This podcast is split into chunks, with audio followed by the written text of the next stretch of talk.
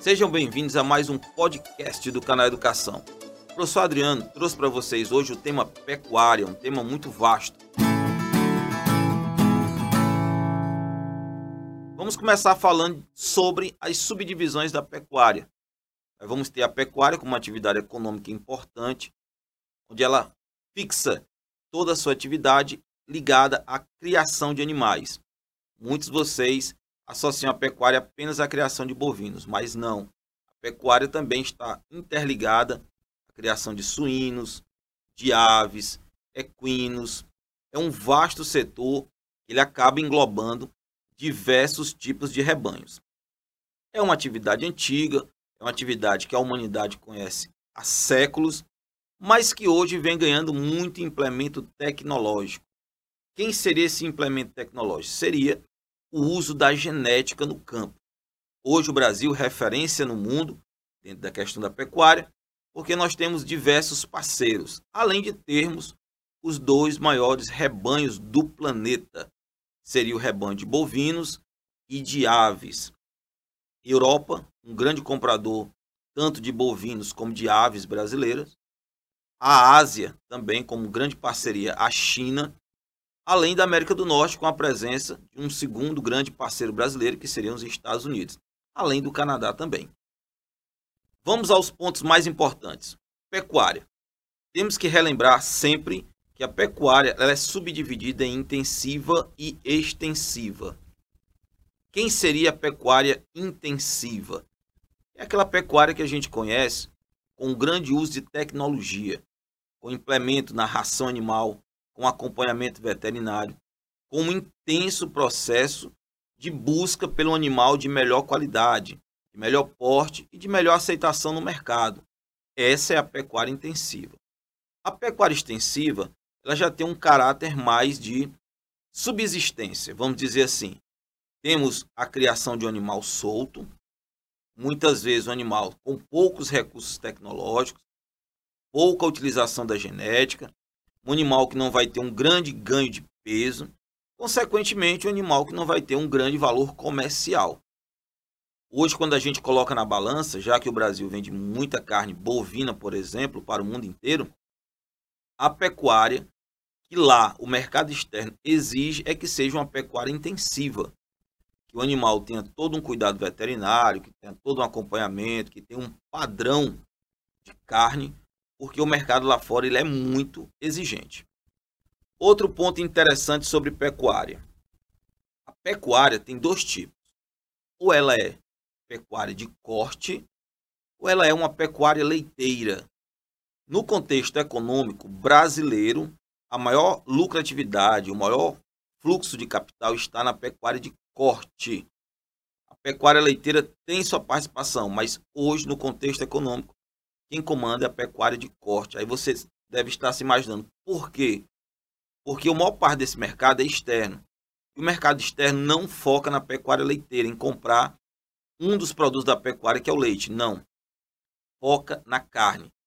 Dessa forma, a pecuária de corte é a mais representativa na economia dentro do cenário nacional. Outro ponto que a gente não pode deixar de abordar quando se fala de pecuária são os problemas ambientais. Quais seriam os problemas ambientais? Hoje, vastas áreas, imensas áreas, tanto do Cerrado, como bordas da Amazônia, como também na região sul, sudeste do Brasil, nós vamos ter vastas áreas que já perderam sua característica original, nativa. O Cerrado é um exemplo. O porquê de todo esse cenário? Há necessidade de se retirar uma vegetação para que se criar um se plantar, de certa forma, um pasto. E aí nós vamos colocar na balança os problemas ambientais também. O desmatamento, as grandes áreas nativas que desaparecem, para se optar em plantar um determinado pasto. E aí a gente finaliza de que forma? Temos uma atividade econômica importante? Temos. Temos um mercado importantíssimo, tanto nacional como externo? Temos. Temos um foco em continuar mantendo essa economia dentro do setor tanto da pecuária como também da agricultura? Temos. Mas ambientalmente, até quando esses ecossistemas que hoje estão dando lugar a grandes áreas pastos para a criação do gado, onde o foco é a economia, é o chamado agronegócio, até quando esses ecossistemas irão sustentar tantas transformações ambientais. Também temos que analisar a questão da contaminação do solo, quando a gente avalia. Temos hoje a criação associada à pecuária. Como é que poderia contaminar o solo? Quem cria, por exemplo, suínos em grande escala, nós podemos ter sim a contaminação do solo. A avicultura, hoje se utiliza a chamada cama de galinha, que é a fezes da galinha, para alimentar outros setores, porque é uma área que tanto tem grande produtividade como tem grande rebanho, mas também como causa grandes impactos ambientais, a questão também do, do solo. Tá legal? Então tá aí. Esse podcast focou na questão da pecuária, uma atividade importante, setor do agronegócio, que o mundo inteiro está focado nos produtos e subprodutos da pecuária brasileira. Um grande abraço a todos.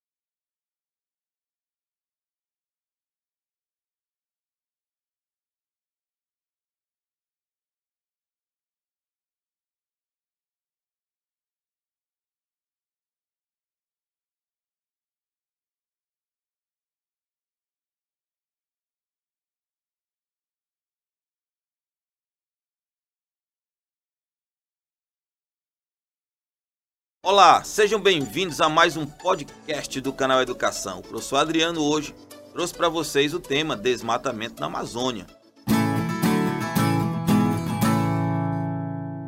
Um tema muito polêmico, muito amplo, muito cobrado em qualquer edição de possíveis vestibulares que vocês possam enfrentar. Quem seria esse contexto hoje do desmatamento na Amazônia? É um contexto que nos últimos 10 anos vem se tornando mais visível tanto sendo motivo de polêmicas nacionais como polêmicas internacionais. Um dado muito triste: desde 2012 se observa uma perda de mais de 32% de tudo que era nativo dentro desse grande bioma brasileiro que é a Amazônia. Nós vamos listar nesse podcast as principais causas do desmatamento da Amazônia e, consequentemente, as principais consequências desse intenso processo de desmatamento na Amazônia. Vamos lá. Dentre as principais causas do desmatamento, podemos citar queimadas, muitas delas criminosas, algumas sim naturais, devido aos meses do ano mais quentes, mas muitas delas criminosas. Incêndios onde a comunidade que convive naquele habitat realiza com foco em criar um pasto e muitas vezes sai do controle. Outro mega problema ligado ao desmatamento é a atividade madeireira histórica. Indústrias, muitas vezes pequenas, mas indústrias madeireiras que não têm um vínculo em explorar legalmente de forma correta esse recurso ambiental importante todos os anos se aumentam os casos de registros de atividades madeireiras ilegais na região norte do Brasil. Outro contexto muito preocupante associado a essas causas do desmatamento é a pecuária. A pecuária na região norte tem como uma atividade lucrativa mas é uma pecuária onde os animais não são criados no meio de um bioma. Os animais têm um pasto criado artificialmente, onde há primeiramente um desmatamento, logo após é plantado uma determinada espécie de capim para que essa pecuária tenha sucesso e se torna mais um dos grandes problemas associados ao desmatamento da floresta amazônica. Outro ponto, e muito, muito, muito visível, é a questão dos grileiros.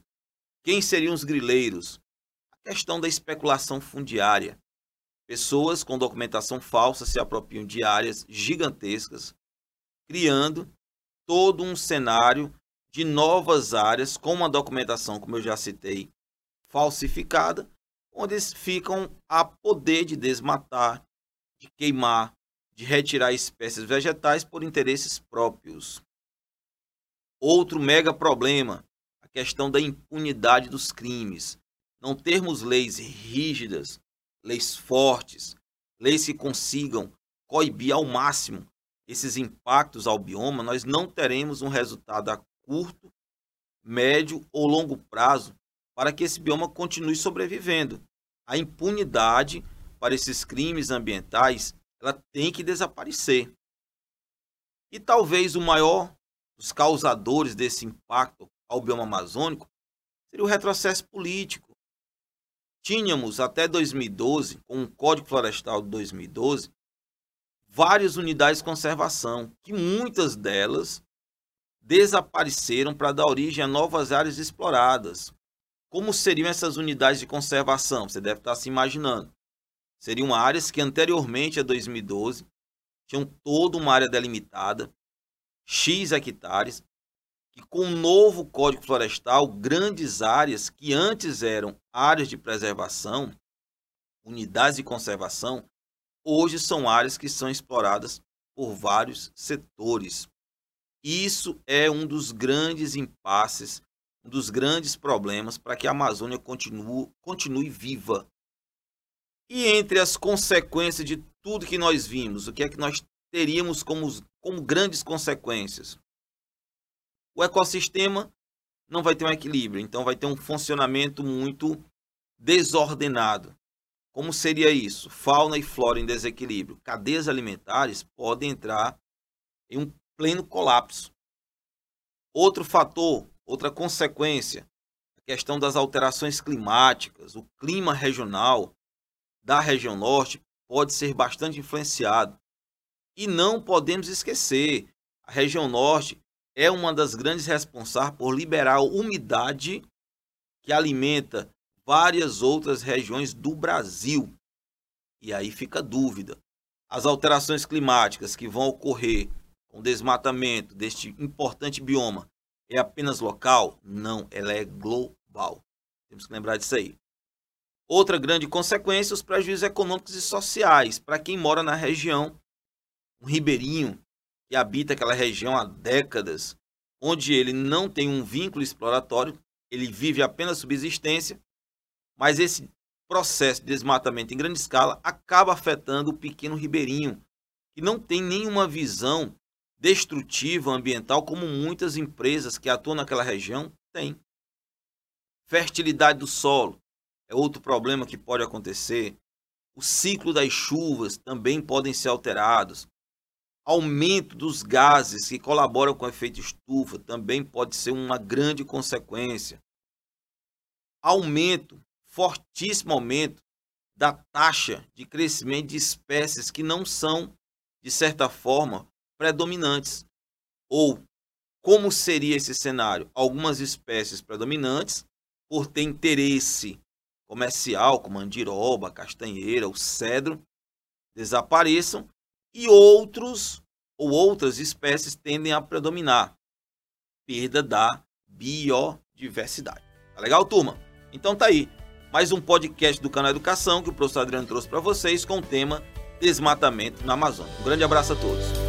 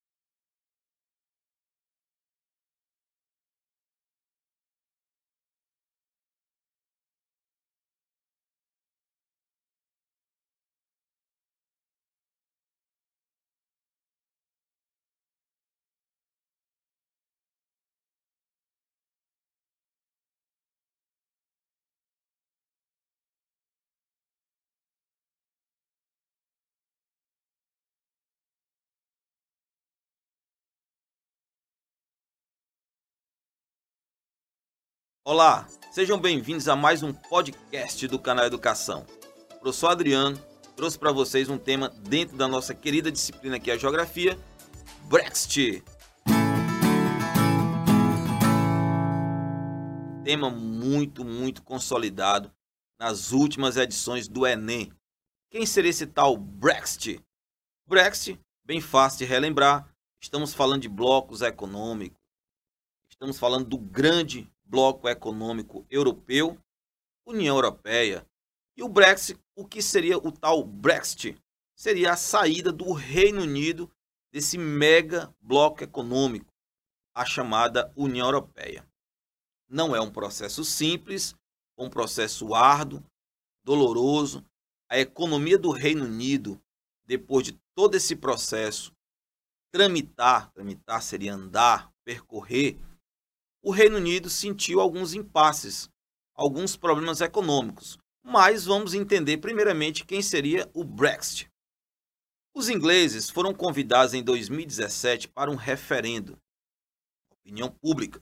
Foram às urnas em todo o Reino Unido e votaram pela saída do Reino Unido da União Europeia. Primeira pergunta que vem à tona: por que o Reino Unido, um país de estabilidade econômica, queria sair de um bloco econômico também com forte estabilidade? Aí sim pode ser o tema de um vestibular, pode ser o tema de uma questão. O Reino Unido optou em sair da União Europeia devido à questão da entrada de muitos imigrantes, principalmente imigrantes turcos, imigrantes sírios, que vieram em direção à Europa. Não podemos esquecer também dos imigrantes africanos. Como nós sabemos, geograficamente, o Reino Unido está separado pelo Canal da Mancha do outro território do continente, no caso do continente europeu. O Reino Unido iniciando um cenário de crescimento econômico cada vez mais pungente, mais forte, viu que poderia ser afetado com a entrada dos imigrantes e optou em sair da União Europeia. Você deve estar se imaginando, mas por que sair da União Europeia? Não podemos esquecer. A União Europeia, 27 países, tínhamos 27 países antes da saída. Quando um membro de um país africano ou sírio entra na Itália, ele tem livre passagem para a Espanha, para qualquer um dos 27 países, e dentre eles nós tínhamos quem? O Reino Unido.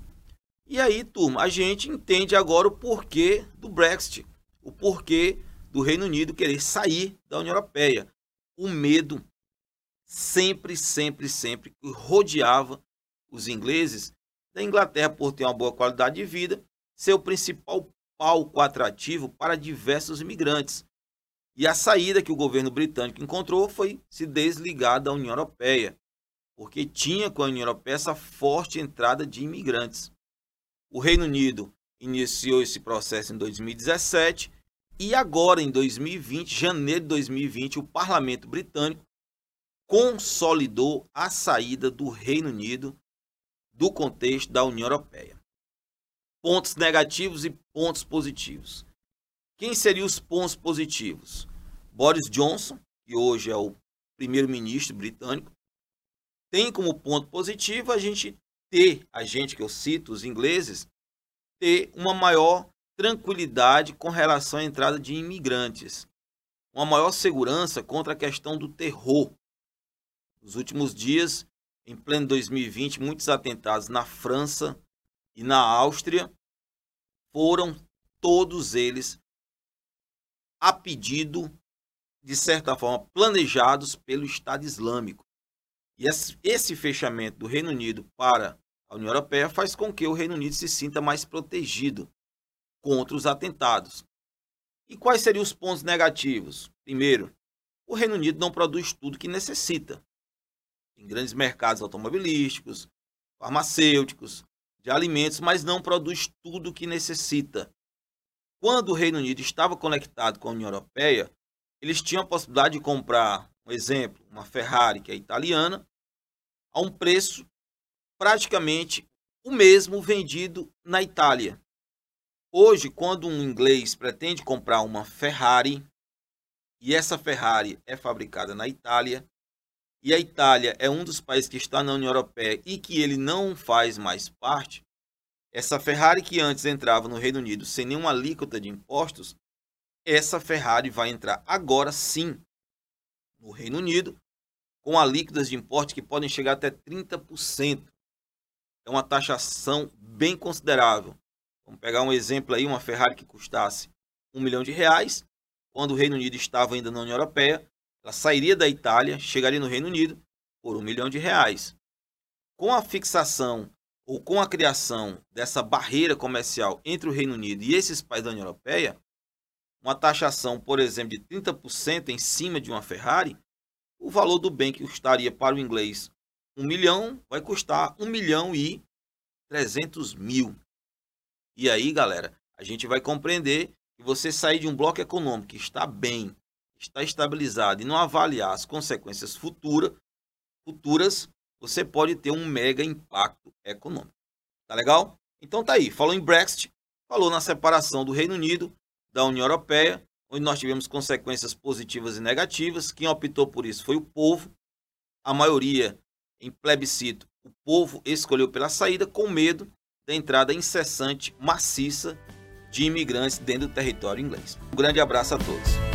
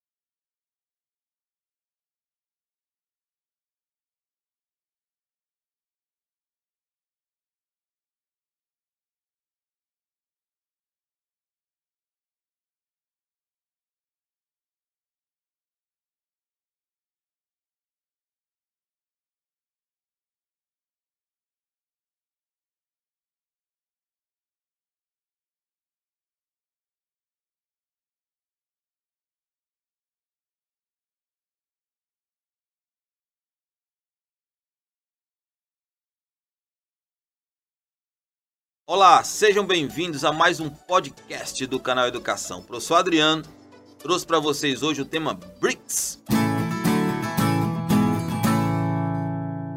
O que seria BRICS? Um tema muito, nos últimos anos, comentado, discutido e analisado.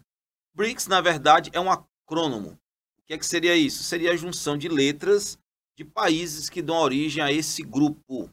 Primeiro passo, não é um bloco econômico, é um grupo de países. B de BRICS seria Brasil. O R de BRICS seria a Rússia. O I de BRICS, a Índia. O C de BRICS seria China. E o S de BRICS seria África do Sul. Professor, África do Sul começa com A. Não podemos esquecer. South Africa. Então, o S vem primeiro que o A. E aí criou-se o termo BRICS. Ele surgiu, na verdade, em 2001. Em 2001, nós não tínhamos ainda a África do Sul, era apenas BRIC Brasil, Rússia, Índia e China. Idealizado pelo grande economista britânico Jim Walney, ele visualizou países que estavam se apresentando como grandes potências emergentes para os próximos séculos. E aí se criou o BRIC, Inicialmente, como eu falei, Brasil, Rússia, Índia e China. E já aproximadamente em 2012, nós tivemos a entrada da África do Sul. E aí surge o S de África do Sul, de South África. Quem seriam os BRICS? Países que têm economias fortalecidas, economias em crescimento. No ano de 2020, alguns podem ter um crescimento negativo, mas em anos anteriores, países com economias positivas. As duas maiores economias dos BRICS hoje, China e Índia, em crescimento econômico na casa de 6 a 7% ao ano. Brasil, Rússia e África do Sul, crescimentos muito mais humildes, na casa entre no máximo 1% ao ano. Em 2020 não se sabe como será o cenário quando findarmos 2020. Mas dos cinco países, Brasil, Rússia, Índia, China e África do Sul, sem dúvida nenhuma, a China e a Índia, independente de um ano de muitas controvérsias econômicas, continuarão com um crescimento acima de 5%. Vamos ver o cenário de cada um desses países. O Brasil vive de commodities, produtos primários. A Rússia produtos primários, mas principalmente produtos primários de maior valor agregado, o petróleo e gás natural. A Índia vem pegando o embalo da China, abrindo sua economia para indústrias multinacionais. E a China, a maior economia desse bloco, além de ser a maior economia, não é bloco, grupo de países, vamos lá. Grupo de países, a China vem se mostrando uma economia de grande abertura comercial e que hoje já tem um parque industrial muito consolidado. A África do Sul, que foi o último país a adentrar e dar origem ao S de BRICS, riquezas naturais como ouro e diamante. Dentro de um cunho geral, é um grupo de países onde o que vai predominar ainda é a venda de produto primário. Os nossos conhecidíssimos commodities, é a soja, é o frango, é o gado, é o minério de ferro, é o carvão mineral. São riquezas naturais que ainda predominam. Em um futuro, talvez não tão distante, talvez todos eles já tenham um padrão industrial mais evoluído. Mas são países que tiveram o seu crescimento econômico baseado dentro da questão de produtos primários. Dos cinco países que formam os BRICS, a gente não pode esquecer. Eles tendem a se unir cada vez mais, sempre mostrando o maior apoio da China para com seus parceiros. Um exemplo recente foi o Brasil recebido fortes interesses chineses em ampliar a infraestrutura no Brasil de ferrovias, de rodovias e portos, além de aeroportos esses acordos de melhoria de infraestrutura entre os países, isso sempre vai ser muito benéfico, muito a favor do crescimento econômico dos cinco. Por isso, não podemos esquecer BRICS, um grupo de países, Brasil, Rússia, Índia, China e África do Sul. E quanto mais acordos comerciais existirem entre eles, mais são países que irão crescer economicamente. Produtos que saem da China e vêm para o Brasil a um preço mais viável, de maior concorrência, sempre será benéfico para a economia brasileira. Da mesma forma, produtos brasileiros que saem em direção à África, em direção à África do Sul, ou à China, à Índia ou à Rússia, também serão benéficos para a economia desses países. São as trocas comerciais e, de certa forma, fortalecendo a economia dessas nações. Outro ponto já finalizando, o Banco do BRICS. Há uma grande proposta criada em julho de 2014, onde nós teríamos um banco, o Banco do BRICS, a sede ficaria em Xangai, na China, onde os cinco países teriam um montante em dinheiro acumulado para uma possível crise econômica em um dos cinco países. O FMI não gostou nada disso, mas é uma possibilidade. Não está em vigor ainda o Banco do BRICS, mas é uma grande possibilidade para o futuro. Tá aí. O tema do nosso podcast foi BRICS, Brasil, Rússia, Índia, China e África do Sul, países emergentes que vêm apresentando hoje um forte desenvolvimento econômico, infelizmente sem também grandes desenvolvimentos sociais. Um grande abraço a todos e até o nosso próximo podcast.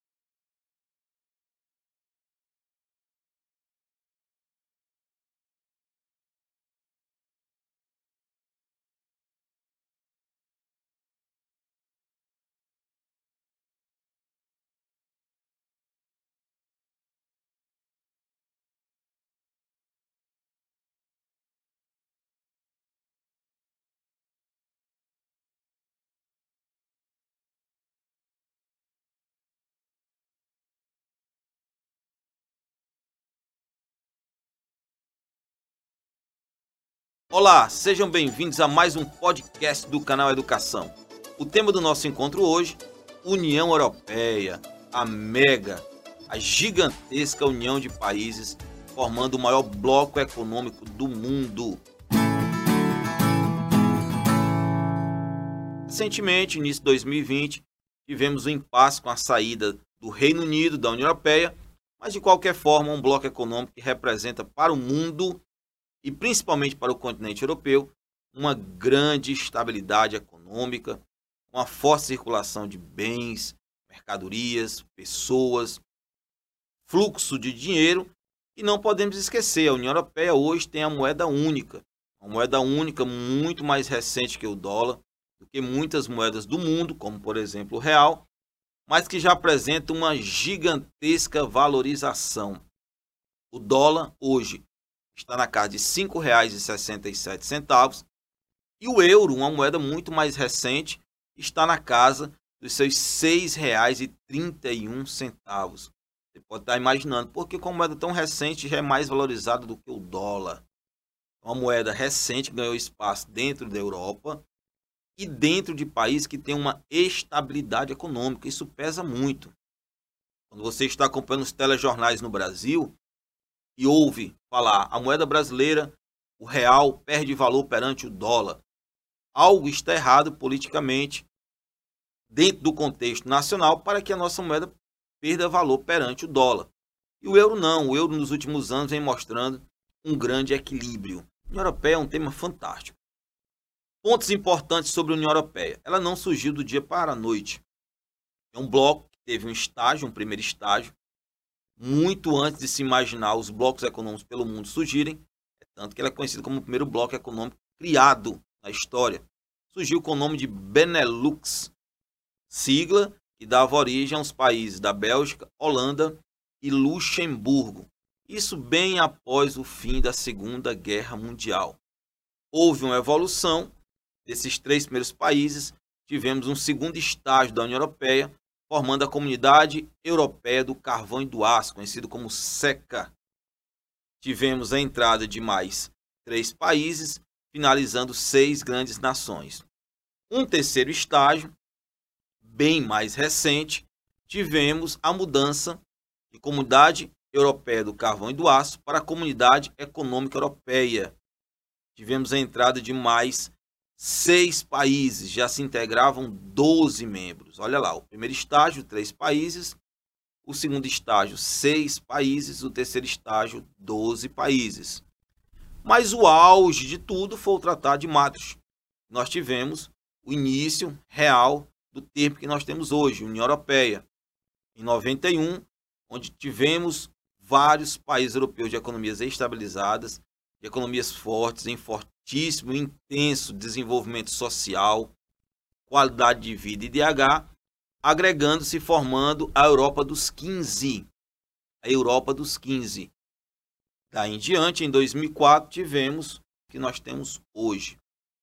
Desses 27 países, quem nós poderíamos destacar como economias de cunho tanto local, dentro da Europa, como de cunho internacional o Reino Unido, que saiu recentemente, mas teve uma vida muito longa dentro do bloco. A Noruega, de melhor qualidade de vida do mundo, com forte influência ao lado da Suécia. A Alemanha, sem dúvida nenhuma, forte economia. A França, a Itália, a Espanha, a Áustria, a Hungria. Economias que nós conhecemos historicamente como economias fortalecidas, economias de modelos políticos que não buscam apenas um crescimento particular partidário, mas modelos políticos que pensem um desenvolvimento social não só do seu país, mas como de todo o continente. Novos países podem adentrar? Sim, países estão na fila de espera, como por exemplo a Turquia. Só que nos últimos anos, geopoliticamente, a Turquia não tem pontos positivos para sair dessa fila e adentrar a União Europeia, devido a impasses geopolíticos.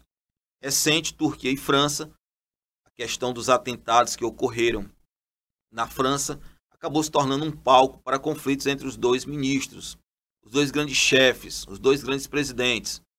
Na França, Emmanuel Macron, recentemente, nós temos aproximadamente um mês, agora do mês de novembro de 2020, o impasse de Emmanuel Macron com Recep Tayyip Erdogan, presidente da Turquia. Um cenário que dificulta cada vez mais, cada vez mais a entrada de países que estavam nessa tradicional fila para fazer parte da União Europeia.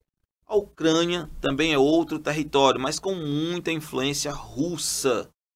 E essa influência russa dificulta muito a entrada da Ucrânia dentro da União Europeia. Tá aí, turma, um tema fantástico, União Europeia. O nosso podcast focou em mostrar para vocês quando ele surgiu, quais foram as etapas, o porquê que tem essa mega estruturação, essa mega qualidade de vida.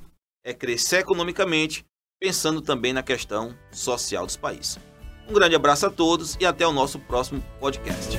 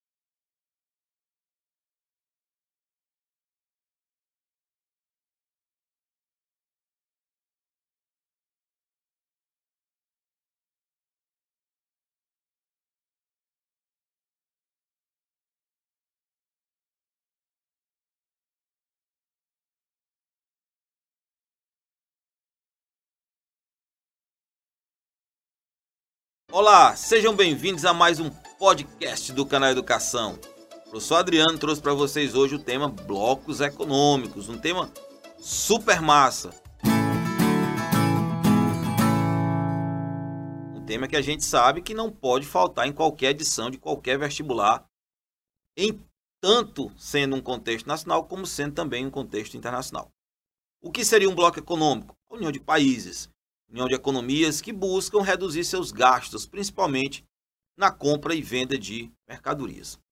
Blocos econômicos é um tema, um termo também muito usado no mundo globalizado. As redes de trocas, as questões comerciais, a influência cultural que cada nação tem sobre a outra, a influência política, tudo está interligado a esse tal mundo globalizado. E os blocos econômicos, como, de certa forma, um dos grandes elementos do processo de globalização. Primeiro passo. Por que, que um bloco econômico surge? Por que, que um grupo de países focam em criar um bloco econômico? Diminuir suas fronteiras. Fronteiras territoriais? Não. Fronteiras de impostos, na verdade, fronteiras de impostos que dificultam a circulação de mercadorias entre eles não só mercadorias. Nós temos blocos mais organizados no mundo, como a União Europeia, onde você, além de ter a eliminação de fronteiras alfandegárias, você vai ter a circulação de pessoas, de capitais e até mesmo a, a questão do surgimento de uma moeda única. No caso da União Europeia, o euro. Vamos associar quem seriam os principais blocos econômicos do mundo. Teríamos a União Europeia, como eu já citei para vocês, um mega bloco, o maior bloco econômico do mundo, englobando as nações europeias. Teríamos o NAFTA, que engloba Estados Unidos, Canadá e México. Vamos ter uma polêmica aí. Estados Unidos, Canadá e México. Estados Unidos é a maior potência do bloco, o Canadá vem em segundo e em terceiro, bem no fundo do poço, o México. Porque um bloco econômico tem uma grande economia, uma economia razoável, economicamente, uma economia fraca. Muitos blocos surgem quando tem a presença de uma grande nação, essa grande nação busca, de certa forma, explorar e expandir seus interesses sobre a economia pequena, sabendo que essa economia pequena pode fornecer matéria-prima, mercado consumidor, de certa forma, estender o seu ganho de lucro. Quando se fala de NAFTA, Estados Unidos, Canadá e México, o México seria a economia que entrega o mercado consumidor, entrega matéria-prima, entrega mão de obra mais barata, e as empresas americanas, de certa forma, vão querer perder tempo e partem para cima de uma economia como essa. Outro bloco muito conhecido e que nós fazemos partes é o Mercosul. Nós fazemos parte do Mercosul, que é um bloco econômico que não tem uma estabilidade financeira e nem política. Não tem estabilidade financeira e nem política.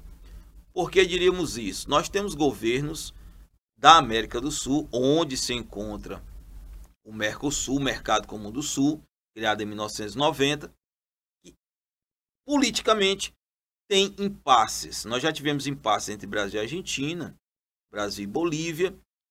Isso mostra que um bloco econômico não pode ter apenas o interesse comercial de um para com o outro, mas também tem que ter relações diplomáticas fortes, relações diplomáticas vivas, relações diplomáticas com interesse futuro.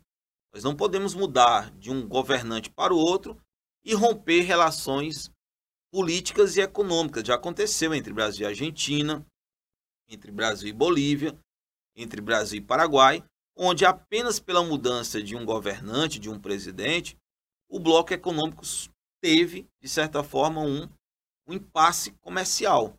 Isso não é bom. Na Ásia, nós teríamos os países asiáticos formando a Associação das Nações do Sudeste Asiáticos, conhecido como ASEAN, Tailândia, países como Singapura, Malásia, Vietnã, países que também têm uma grande pujança industrial, mas abrindo a sua economia para economias de outros continentes. Além deles, nós vamos ter a PEC, que seria uma área banhada pela economia dos países que formam a bacia do Pacífico. Um bloco econômico que tem apenas uma proposta. Seria a troca de mercadorias entre todos os países que são banhados pelo Pacífico. Seria uma boa opção? Sim. Mas tem alguns, tem alguns empecilhos. Nesse mesmo local, nesse mesmo território, nós temos Estados Unidos e temos a China que nos dias atuais são grandes economias, mas que com forte problema político, fortes problemas comerciais. Imaginarmos ter Estados Unidos e China no mesmo bloco econômico, isso se torna cada dia mais impossível. E a tendência é que esse processo de unir as duas grandes economias do mundo em um bloco não seja tão cedo uma atividade viável, já que as duas maiores economias, Estados Unidos e China, estão em passe devido à questão do aço, de produtos primários ou de produtos manufaturados. Tá aí, quando se fala na questão dos blocos econômicos, não podemos esquecer que os blocos econômicos têm um grande fortalecimento associado a parcerias financeiras. Um grande abraço e até o nosso próximo podcast.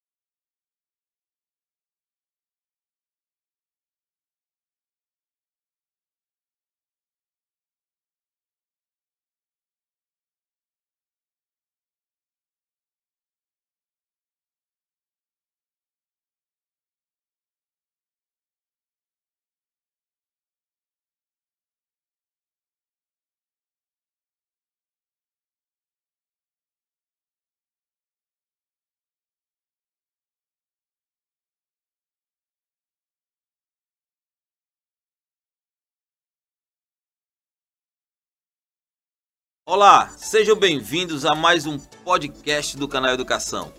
Eu sou Adriano, trouxe para vocês hoje um tema fantástico: África. O continente africano é um continente muito vasto. Nós vamos ter nesse nosso encontro a visão mais socioeconômica do continente. O continente africano, primeiramente, localizá-lo dentro da questão geográfica, o continente que ao norte tem a forte ligação com a Europa, a leste, a sua ligação com o Oceano Índico, a oeste, a presença do Oceano Atlântico, e ao sul, ao extremo sul da África, nós vamos ter a presença da Antártida. Não Antártida, no hemisfério sul, Antártida na região muito ao sul da África. O país mais distante seria a África do Sul, no extremo sul do continente africano. Muito bem. Como o cenário é a questão econômica e social, nós não podemos esquecer que o continente africano sofreu um processo muito árduo de ocupação. Temos mais de 2.700 línguas, etnias, costumes, e quando grupos europeus, em um processo de partilha da África, simplesmente unificaram comunidades que não tinham nenhum vínculo social, cultural, iniciou-se em grande escala guerras civis. O território da Nigéria serve para que a gente entenda melhor. A Nigéria teve dentro de um mesmo território mais de 60 tribos tendo que conviver com os interesses de nações europeias.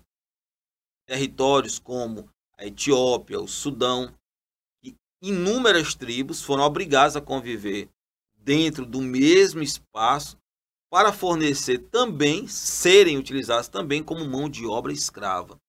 Culturalmente, a África perdeu muito. Se estima que quase 50% dos costumes africanos, das etnias africanas, tenham desaparecido nesse processo de grande exploração causado pelos grupos europeus. Falando de social, falando de economia, falando de política na África, não podemos esquecer daquele grande, triste momento histórico africano denominado de apartheid, principalmente na África do Sul, onde negros e brancos não poderiam frequentar os mesmos locais, não poderiam iniciar um relacionamento matrimonial, até mesmo praias, praias, calçadas, ônibus, hospitais, universidades, tinha-se essa separação entre brancos e negros e a palavra, o homem, o grande título, o grande gestor de luta contra esse apartheid foi ele, Nelson Mandela. Foi preso, mas conseguiu findar, quase que eliminar 100% essa visão que a África do Sul tinha de separar negros de brancos. Nelson Mandela, palavra muito forte, dos grandes ícones de batalhas sociais pelo mundo. Uma herança triste desse processo de colonialismo que os europeus trouxeram foi a questão da mortalidade infantil. De cada 10 crianças que nascem na África, três não alcançam o primeiro ano de vida. São números assustadores. São crianças que sobrevivem diariamente com apenas uma refeição. Muitas vezes uma refeição que vem de uma ONG, ou que é de uma doação de algum órgão internacional. A questão da escolaridade, outro dado muito triste. Temos nações africanas que o índice de analfabetismo chega a 95%. Você imaginar que um país que tem mil pessoas, 950 delas são analfabetas, é sinal que é um país que ele não vai ter um futuro promissor. Futuro com diversos problemas que irão surgir. Socialmente se falando e economicamente mais se falando, temos algumas riquezas naturais na África que o mundo inteiro cobiça, como ouro, diamante petróleo. Muitos filmes já foram até mostraram esse cenário de como, ainda em pleno século XXI, a exploração continua sendo um alvo, um ponto muito triste da história africana. Um filme que eu posso até indicar para vocês é Diamante de Sangue, onde quem estrela, o estrelado do filme, né, esse é o Leonardo DiCaprio, muitos já devem ter assistido Diamante Sangue. E ele mostra como as comunidades africanas, em pleno século XXI, continuam perdendo riquezas naturais. Muitos outros filmes também retratam isso, e a gente consegue ver que não só é uma perda de riquezas naturais, a cultura também está sendo muito influenciada por povos que tentam ainda influenciar e colonizar grandes áreas da África. Conflitos étnicos também são muito visíveis.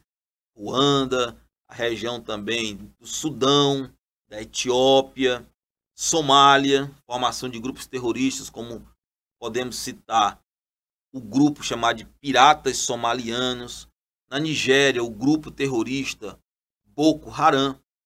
Num contexto geral, é um continente em chamas, um contexto que a gente espera que tenha uma mudança no futuro e que essas guerras civis reduzam e que nações que num passado realizaram um processo exploratório tenham um pouco de consciência pelo que fizeram e busquem de certa forma, dar auxílio social e econômico a essas nações africanas. Tudo ok?